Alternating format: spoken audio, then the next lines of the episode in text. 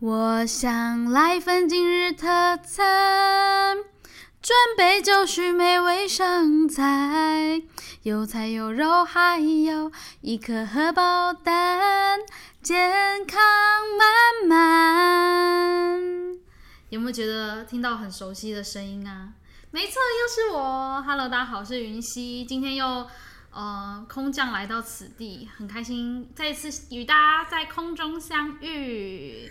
大家好，欢迎收听日更剧场，我是雨辰。我们今天邀请到了一位音乐大大，哎，你要不要直接介绍啊？我吗？我来介绍吗？对啊。好，就是我们这次 Mr. Rabbit 的这个戏呢，我们邀请到了一位非常非常用心，然后非常认真的一位音乐的执行来协助我们。来，我们欢迎，掌声吹落去，维中。等下，我以为你会介绍一下，就是维中事迹什么的。哦，对对对，好，介绍一下他的事迹哈。他的事迹，哎，哦，我们怎么认识？我们是在在一个叫波一的朋友的一个染布艺术家的一个展览认识的这样子。然后那时候我是跟刚好跟波一的那个染布的艺术家合作一个演出，在他的呃。展览里面，哎，也跟我们今天的主题刚好有呼应，是一个非典型的一个表演的空间做表演这样子。然后那时候维中刚好是就一起来帮忙布展的朋友这样子。那他呢非常厉害，也没有就是他不是。我觉得观众没有想听这些。哦，好，那剪掉，剪掉。我们让维中自己介绍自己好了。我累了。好哦，谢谢前面两位亲爱的伙伴们的介绍。对，那这一次我是在 Mr. Rabbit 里面担任音乐音效的执行。那这一次这个制作其实蛮仓促的，所以呃这一阵子跟大家磨合下来，其实做了蛮多的调整。嗯、我我我发现，哎，怎么办？我们都没有人要让大家知道维中有多厉害。好，然后本也算是本科系毕业吧，就是对音乐、艺术跟表演都有非常长期的涉猎。嗯、那是本科系吗？音乐啊。呃，我觉得不见得可以说是完全，因为其实我大学念的是电脑动画，然后其实是从做美术的开始，因为其实我不是美术科班生出来，所以是音乐班转电脑动画？没有，应该是说我小时候有学过乐器，但那时候其实还没有想过要从事就是跟音乐制作比较相关的内容。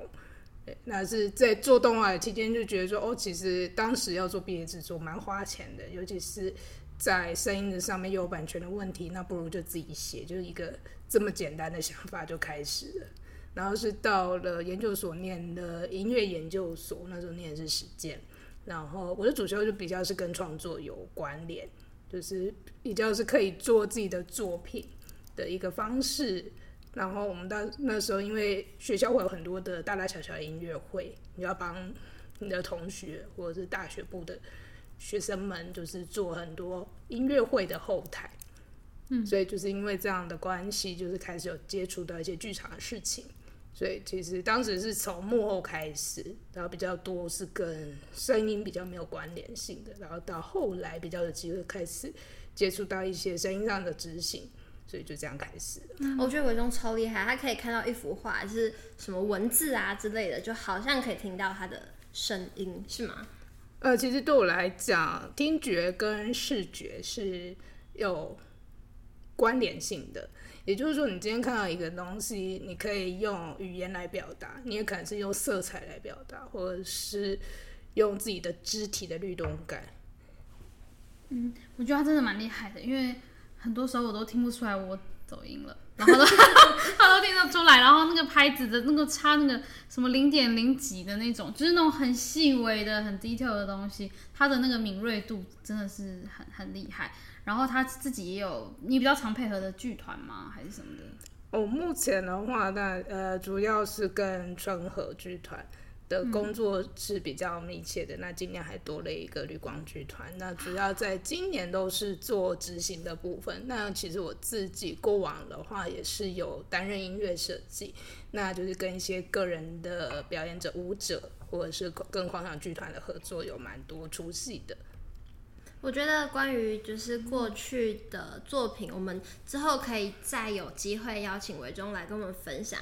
那今天呢，非常非常特别，想要问维中的是，因为大家都知道，我们这次 Mr. Rabbit 的演出场地是一个对声音来说非常非常具有挑战性的一个场合，它并不是一个典型可以被设计好让音响效果可以清楚的一个空间。相信你在那个场地应该也觉得很痛苦吧？听我在那边。我们真的，我们真的进场的时候，然后就是维中跟我们一起进场，然后就发现了一些还蛮多的问题，所以我们做了一些 蛮多的修改，因为声音实在是很很会被空间吃掉这样子。我觉得他现在面有难色，怎样？你讲一下好不好？你那天的那个心境如何？好，与其说是问题，我倒觉得这个是非典型空间的一个特色。因为其实，在剧场里面，我们大家都知道，就是看戏要很专注，或者是我们进电影院看电影的时候，其实有时候很讨厌旁边的人发出的噪音，比如说打呼啊，然后塑胶带摩擦的声音啊，或者是有些人可能不小心打了一个喷嚏、咳嗽什么的，就会遭到众人的白眼。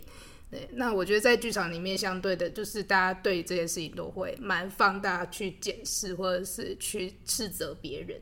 那但是在非典型空间里面，这些东西其实它变得蛮合理的，或者是说是一个你没有办法去避免。那尤其是我觉得以辅导的地段来讲，它其实临近马路，所以很多大车流量的声音你是可以听得很清楚，或者是垃圾车经过的声音，然后周遭人讲话的声音。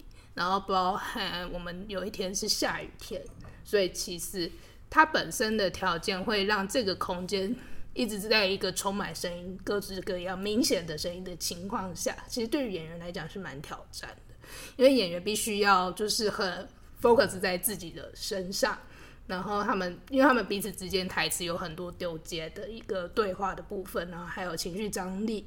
那除了本身空间加上空间上面有一些隔间。所以其实让演员在表演情绪上面来讲，蛮多很考验的地方。那再加上周遭的这么多的声音的情况下，他们是必须要更加的专注。但其实我觉得，就是因为这个空间本身是这个样子，所以对于观众来讲还是有趣的。因为你不是只有专注在戏里面，其实你在观众席的后面，你的耳朵听到的其实是来自四面八方的声音。所以可能或许对观众来讲也是一种困扰，就是我同时又要专注于戏，呃，我同时又要过滤掉那些我觉得不应该存在的声音。可是换个角度来讲，我觉得这是好玩的，因为你可以知道说，哦，我今天是来看一场戏，我不会太入戏，但是我又同时可以感受到这个空间给了一个很多的丰富性。我其实我其实觉得那个东西如果运用。好的话，其实它会变成某种很很特殊的关系体验。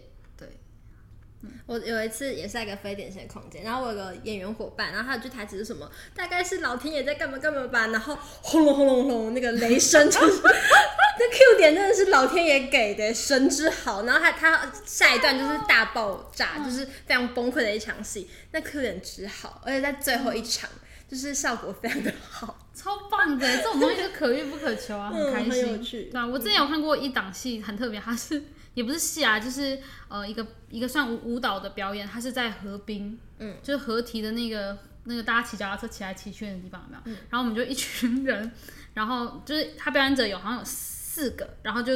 可能第一个在 A 点 A 点，然后看完它，我们再全部观众一起移到 B 点看另外一个表演。然后我记得印象最深刻，有一个人是站在那个篮球场的那个，然后有个网子那边，然后旁然后观众在这边，然后中间我们隔着一个脚踏车道，所以他在表演的时候他在那边吃面包，然后对他演出就是在那边吃面包这样子。嗯就有点偏行为艺术，然后然后就一直有脚踏车骑过来骑过来，然后那阿公都会播那个奇奇怪怪的广播，然后我觉得配上那吃面包超好看，超好看，对，然后那个球有时候会突然就有人跑过来捡球，然后看一群人都在那边干嘛，你知道吗？播很有机呀，对啊，超有机的，就是这这个东西就是玩那个现场的有机，所以这个东西其实是可以拿来变成一种就是把生活元素变成一种创作的呃一种可能性，我自己觉得还蛮酷。我觉得在咖啡厅那那几场戏都还蛮合理的，可是有一些它就是在小房间发生的戏，我觉得真的是很吃力，而且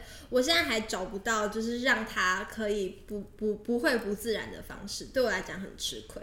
嗯，但是我们有收到一个观众回馈，他非常喜欢，就是不是在咖啡厅，而是在那个小展间、小房间的戏。哎，你说，你说第一场跟第二场对，对，就对对对，他说他只要有那边其，他都是异常的专注，因为他说，因为我们可以讲吧，我们有用那个可以讲啊，不管哦，好，我们有用即时投影啦，然后所以说就让观众好像因为。呃，小小展间的那个空间，它其实是有些视觉阻碍，大概有一半以上观众会看不到里面的戏。那我们把它投影到呃，反正就是观众前面的一个合适的墙上，然后让观众有种 在偷窥里面的感觉。虽然说那种感觉很很很有趣，好像就真的很像在偷窥。然后那事情就在旁边发生，它并不是预录，它是现场的。然后就是那那种呃。感觉还是我礼拜前就都故意不要讲出来，就是他们就真的觉得在偷窥，看不懂哎，不行啊，不行啦，就是就是隔墙有耳，你是想象那个墙壁是一个很烂的墙壁，所以会穿出来，但是就是有一种那种隐隐约约，然后然后又加上又是一个类似偷情的戏，所以他那个那个感觉是很合适的，对。但我真的觉得那个部分非常考验两位演员们。因为空间的关系，所以他们如果讲话不够大声，其实外面的人是听不太清楚的，或者甚至听不到的问题是蛮严重的。嗯、但是我觉得要讲慢一点，要有这种偷窥的感觉，其实，在表演上面是有蛮多可以看到的地方，尤其是声音的部分，因为你又要顾到情绪，又要顾到语气，还有音量。对，那其实到时候观众可以去。注意一下，就是他们在不同空间讲话以及表演的部分呢，会是用什么样的方式来呈现？不仅是视觉上面，听觉上面也可以再多注意一下。嗯，对，其实有感觉到像。咱们的雨辰女主角，然后她在每个空间的空的使用声音的其实是不太一样的，对啦，你我知道你有稍微做调整，我很努力了，对，我感觉得出来，对，请请魔术师也努力一下，谢谢。对，然后我觉得小房间还有一个特点就是表演的部分，因为投影毕竟不是到那么的清楚，然后像表演的选择上可能都会跟呃在咖啡厅的戏会不一样，我觉得这个是。这个戏有趣跟好玩，还蛮值得来看的点。嗯，而且在小房间跟在走廊，虽然都是即时投影，但是因为镜位的不同，所以表演的选择也很不同。嗯、就是比较大的镜头跟比较 long 的镜头，就会有不一样的选择。然后在剧场里，在观众面前发生的都不一样，所以它是每一瞬间都在转换表演方法的一个过程。嗯所以其实镜头表演跟剧场表演还是真的是还是不太一样，觉得不一样。对啊，还是。就是因为距离感，然后再加上嗯，在咖啡厅的这样的演出，我觉得观众离演员是非常近的，嗯、所以那个关系的感觉的，我觉得临场感会比我们一般想象中在大剧院，比如说国家戏剧院这种场合来讲的话，会更有一个亲近的感觉。嗯，所以演员要怎么样把他们想。给观众看的东西，他就必须要做的，或许是更多，或者是他可能要有所拿捏，因为他们离观众距离非常的近。那在那个小房间里面的话，因为毕竟是用投影的方式，所以其实我觉得对某一些观众来讲，他可能是一个很有距离，会觉得说哦，我在看影片的概念。所以演员要怎么样让大家又觉得说哦，你今天其实是用一个偷窥的视角，这就是我觉得。到时候看演出可以去感受一下的部分，讲的我都紧张起来了。我这种老专业，突然觉得我们两个每次都在领笑位。那那你觉得声音的部分，你有进场后有做什么调整，或是或是对？呃，声音的部分的话，通常大概一进到一个新的空间，那第一件事情就是先去熟悉一下场地的听觉感。然后去了解一下，就是这个场地它有怎么样的音响设备可以使用。嗯，那我觉得以咖啡厅空间来讲，就是要先认清楚说，哦，这个场域呢，它其实除了里面的声音的呈现之外呢，其实它是会融合到周遭，就是刚刚讲的，比如说马路的声音啊。然后还有外在可能会有一些，比如说像门上面有门铃这种，就是你知道它存在，而且又是不可控的声音。所以当你把这些声音通通加进去之后，哦，好，就就可以知道说这个空间里面，这就是这个空间本身它会有的东西。那是还是那个音响位置是也是有影响的。音响的位置一定有，因为毕竟呃，其实这次。观众席的上方就是喇叭，那所以演员可以听到多少的音量，取决于他的表演场域跟喇叭的位置。那多多少少一定会有一个音区好的地方，跟音区不是那么理想的地方。所以就是有时候会需要提醒演员说：“哦，你在哪一个位置讲话？”那可能会是听不清楚的。那呃，有音乐的部分，我们怎么样去做一个音量上面的 balance 的一个调整？对啊，因为观众离音响比较近，反而是表演者离音响比较远。这件事情就是音乐开太太小声呢，可能表演者会听不到，对不到；但音乐开太大声呢，观众会听音乐太清楚，然后听不到表演者声音。就是这件事情。对，因为我们通常做演出呢，一定是会有外场喇叭跟内场监听喇叭，所以是可以照顾到。不管是表演者或者是观众，但是在这种非典型空间里面，我们又没有外加的情况下的话，这个部分就是只能让演员的耳朵自己去适应空间，然后我们只能做一个就是音量上面的取舍。嗯，了解。对，哦，对，因为一般像不管是演唱会或是音乐剧，他们都会再带一个耳麦什么的，对不对？对，因为通常唱歌的话，毕竟是需要听得清楚的嘛，嗯、所以如果是比较呃好一点的制作的话，基本上音乐剧的演员都会有 EMO 这样的装备可以使用。对，E 什么 E EMO？哦哦哦，嗯、就是耳内监听。哦，对，我这次跟维东学到了很多的专有名词。对，还他讲了好多什么什么什么 Q 什么的。呃，算了 算了，不算了算了，算了，我记不住。我说也不知道你在讲什么。好，好，开始开始，好。对，那我觉得，嗯，这次的戏里面呢，因为其实元素蛮多的，又有舞蹈，又有魔术，又有唱歌。那其实整体起来，音乐怎么样去贯穿整出戏，其实对演员来讲，或是对整出戏的结构，都是有一点挑战跟复杂的程度。那其实作为音效指令，就是想尽办法让每一个 Q 点的都可以顺顺的走，然后让演员们可以就是舒舒服服的准备他们自己的表演。但我觉得维中还有一个蛮厉害的，就是像他有来帮我们看牌，然后就给我们一些呃节奏上戏剧节奏上的，譬如说因为那个场地。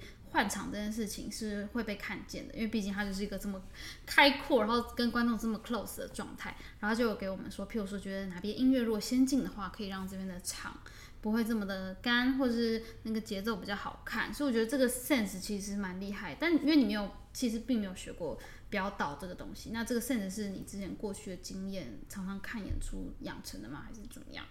我觉得我可以学到表达，因为我毕竟不是演员，然后我自己也没有特别去上表演的课。嗯、但表导的东西，其实有时候是在你跟剧团排练的时候学到的。哦嗯、对，比如说呃，毕竟我在跟排练的时候，多多少少导演还是会跟演员做一些休息的部分。嗯、那其实有时候你多看几次，大概可以知道说，哦，原来呃他们。就是导演怎么样去指导演员们在一些讲话的节奏感上面是怎么样调整，尤其是搭配表演起来，因为你一边要讲话一边要动作，那特别是对于音乐剧演员来讲就更加的考验，因为又要讲话又要唱歌又要跳舞，然后还要带表演带情绪，嗯、这么多你要在同个时间点发生，所以其实需要思考的东西很多。哎，那这一次跟我们跟排，然后包括从之前彩排啊、第一次演出啊以来，对，就是这个制作有什么感觉吗？以你的角度来看，这个制作其实我觉得对大家来讲都很考验，然后有很多很新奇的想法，以及呃。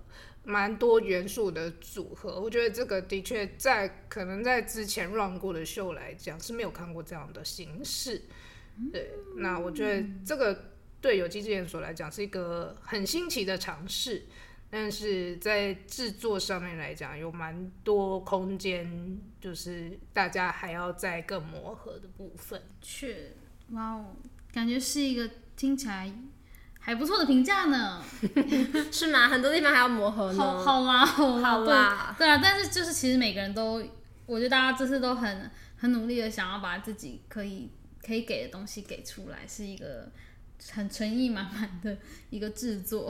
自己讲哎，然后这这边突然想要夸奖维中一点，就是维中除了对声音非常敏感以外，对味觉也很敏感。他今天排练的时候竟然泡咖啡给我们喝，手冲，好棒。不好意思，因为我现在边喝他的咖啡 边录节目。大家刚刚可能听到很多乒乒乓乓的声音，就是有人在喝咖啡。但我我觉得没有什么好挑剔，因为真的很好喝，忍不住吧，嗯、太香了。太好喝了，真的。好啦，那今天这一节最后，维中有什么想跟大家说的？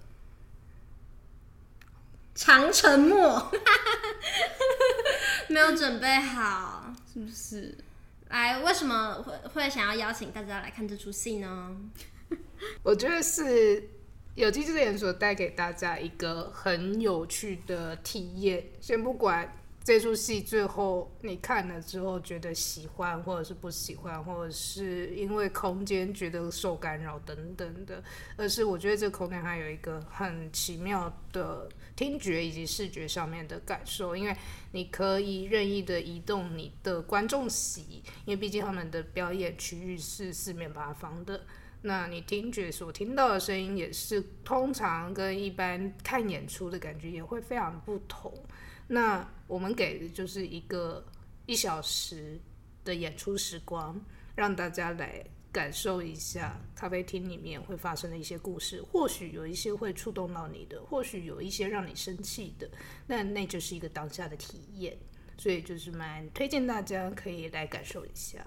对，我们的声音就是就是一个包围你的感觉，就是四面八方不同的戏在不同的，就像爱丽丝进入爱丽丝的那个奇怪的世界里面，很多东西都违反你的惯性跟逻辑，嗯、但是究竟你感受到的，你的想象是什么呢？就让大家星期天一起跟我们就是分享这样。好，那我们就星期天天见见。谢谢大家，谢谢维中，谢谢云溪，谢谢雨辰，拜拜，拜拜。